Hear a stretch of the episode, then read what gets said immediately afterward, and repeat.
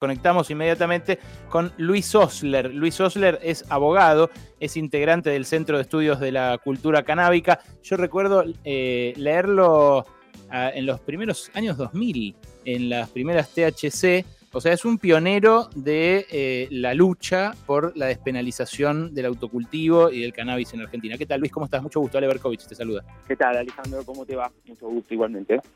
Bien, bueno, recién hablábamos con esta funcionaria sobre el, uso medicinal. Yo te quiero preguntar a vos sobre el uso adulto, el uso recreativo de cannabis, pero primero, eh, ¿algo que decir sobre esta regulación que sale hoy respecto de lo medicinal? Eh, a ver, eh, sí, obviamente es un paso, ¿sí? Adelante, todavía no, no dimensiono la magnitud de ese paso, pero sí es un paso. Con respecto a lo que escuché que hablaban de, las vías de acceso y la posibilidad de cultivar, en realidad yo creo que a lo que se estaba eh, refiriendo la funcionaria es a, las vías que de hecho ya teníamos de acceso, que son las vías vinculadas al autocultivo, o sea, una persona que cultiva en su casa para sí, el cultivo solidario, que es una persona que cultiva, o sea, un cultivador que cultiva para otros que no pueden cultivar. Recordad que eh, la efectividad del cannabis en cuanto a cannabis terapéutico tiene que mucho que ver con las enfermedades de dolor. Y esas enfermedades generan eh, imposibilidad de, no sé, de cosas simples. Eh, agacharse a hacer el trasplante de una planta, podarla, sembrar, levantar una maceta. Entonces, el cultivador solidario es una figura no de hoy, sino desde siempre, y gracias a ese cultivador es al que hoy conocemos el cannabis, el cannabis medicinal tal como lo conocemos no solo yo que soy abogado, sino los médicos mismos. Acordate que el sistema endocannabinoide no existe en la Facultad de Medicina. ¿sí?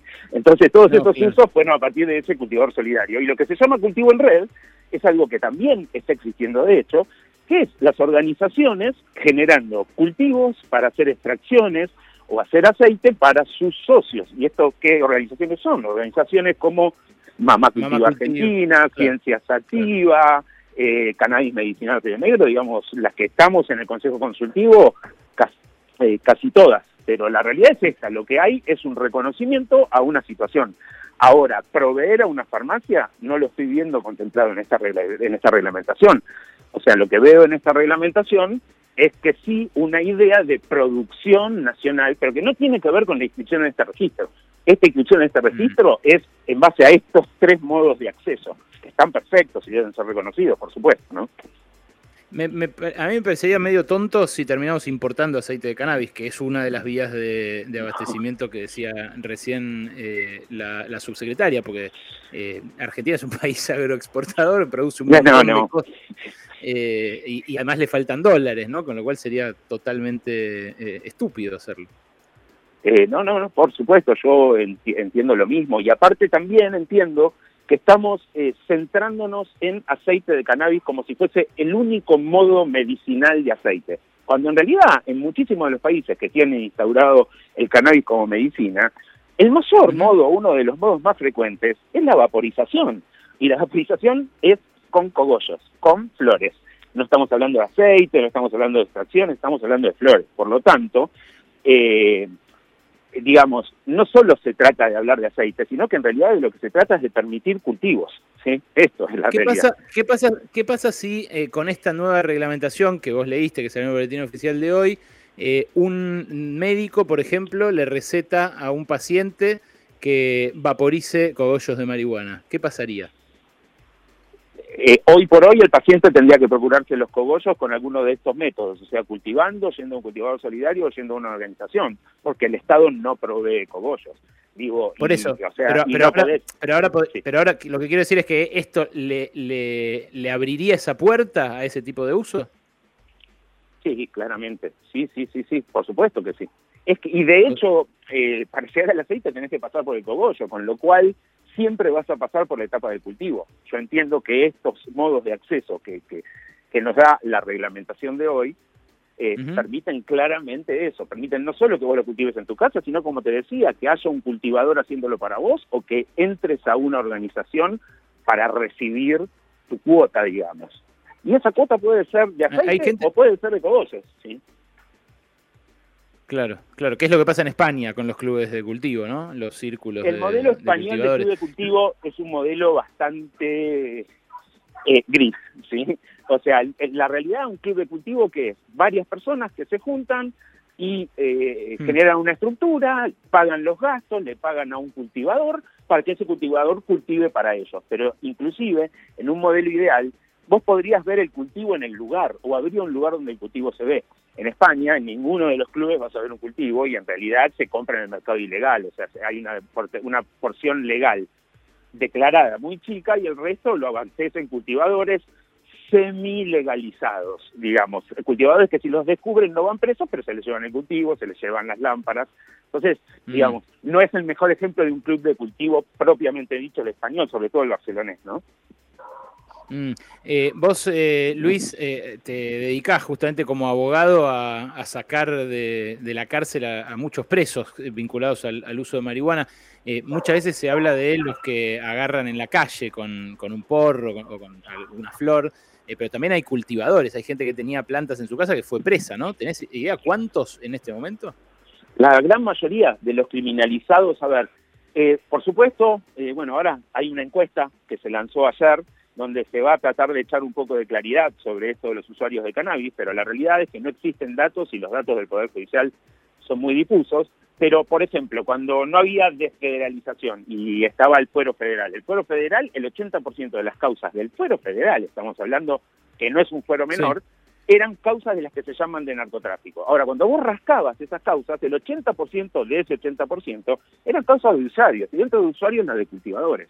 Es muy común acá el mm. vecino que denuncia que hay plantas en un lugar y el juez que sin ton ni son ni media razón lógica manda allanar. Cuando en realidad si vos me denuncias a que yo tengo plantas en mi casa, lo que tendría que hacer un juez es ver qué hago yo con esas plantas. Y si cuando pone un policía en la puerta ve que esas plantas salen empaquetadas con un moñito que dice el gramo 500 pesos, y bueno, ahí va a tener un motivo para detenerme. Pero en principio, lo que llamamos los abogados de la noticia criminis no es que tenga plantas, es qué hago con las plantas. Si las plantas son para usarlas, para curarme, para convidarle a un amigo, para lo que sea, no tendría que ser un delito. Bueno, eso es lo, que me lleva a las siguientes dos preguntas. Primero, ¿qué eh, va a pasar con los que ahora están presos por cannabis? ¿Los pueden llegar a, o por cultivar eh, concretamente cannabis, los pueden llegar a liberar a partir de esta reglamentación? Y lo segundo, eh, si, eh, alguien eh, cultiva y ahora con esta nueva reglamentación se registra en, el, en, esto, en este sistema de provisión de cogollos o de marihuana para el uso medicinal, ¿puede también a la vez destinar una parte de su producción a fumársela? O sea, ¿hay, un caso más defendible a partir de esta reglamentación en los tribunales cuando cuando después eh, algún juez eh, o algún fiscal haga alguna denuncia? Bien, a ver, como abogado penalista te digo que si hace 15 años defendíamos sin nada de esto y lográbamos algunos resultados, claramente esto nos da herramientas nuevas, por supuesto. Mm. Digo, para, sobre todo para la gente que ha sido detenida y en sus declaraciones ha demostrado que tenía un uso medicinal o un uso solidario, esta reglamentación podría ayudar, ayudarnos de mucho. Ahora, la realidad es que sin una modificación de la ley penal, de la ley 23737, siempre vamos a tener espacios de discusión. Porque imagínate si acá mm. un fallo de la Corte no sirvió para nada y al contrario, el fallo, a partir de ese fallo se multiplicaron las causas este, en vez de reducirse, claramente lo que se necesita, y esto es una opinión personal, es una regulación amplia del cannabis, pero amplia en serio que, deje solamente en la esfera de la ilegalidad al tráfico ilícito, sí, al comercio ilegal, y que, y que entre en la, en la legalidad todos, pero absolutamente todos los demás usos, industriales, adultos, medicinales, etcétera. Mm. Luis, en los países eh, donde ya se hizo esta regulación, se están abriendo grandes negocios además, ¿no? Eh, sí, Sí, sí, depende de cuáles sean el país y cuál sea el tipo de regulación que se hizo. Yo creo realmente mm. que en un momento como el de hoy, con una crisis económica como la que veníamos teniendo, sumada a la de la pandemia, hoy una regulación tiene que ser eh, pensada en forma amplia y em, eh, en pos de un proyecto de producción. Yo siempre digo, el Ministerio de Seguridad no tendría que estar a cargo de ningún tipo de regulación penal, sino que tendría que pasar por el Ministerio de la Producción. Y en, y en esa regulación amplia, eh, quizás lo importante, más que negarle el acceso a ciertos sectores que, que nos asustan a veces, que son los monstruos o los laboratorios o las grandes empresas, el secreto mm. pasa no por negarle a ellos, sino por brindarle el acceso a todos los actores chicos, ¿sí? desde el autocultivador hasta el pequeño productor. Eso que vos preguntabas antes, eh, ¿qué pasa con el cultivador que, está, que tiene un cultivo y hoy lo quiere legalizar o vendérselo a alguien? Bueno, eso eh, tendría que estar contemplado en una regulación amplia. Eh, el tema no pasa por no dejar entrar a nadie, sino por dejar entrar a todos. Para mí, ¿no? Por supuesto. Luis, gracias por este rato, ¿eh? No, Ale, gracias a vos. Hasta luego. Luis Osler, abogado y luchador histórico por la regulación, por la despenalización, por la legalización del uso de cannabis.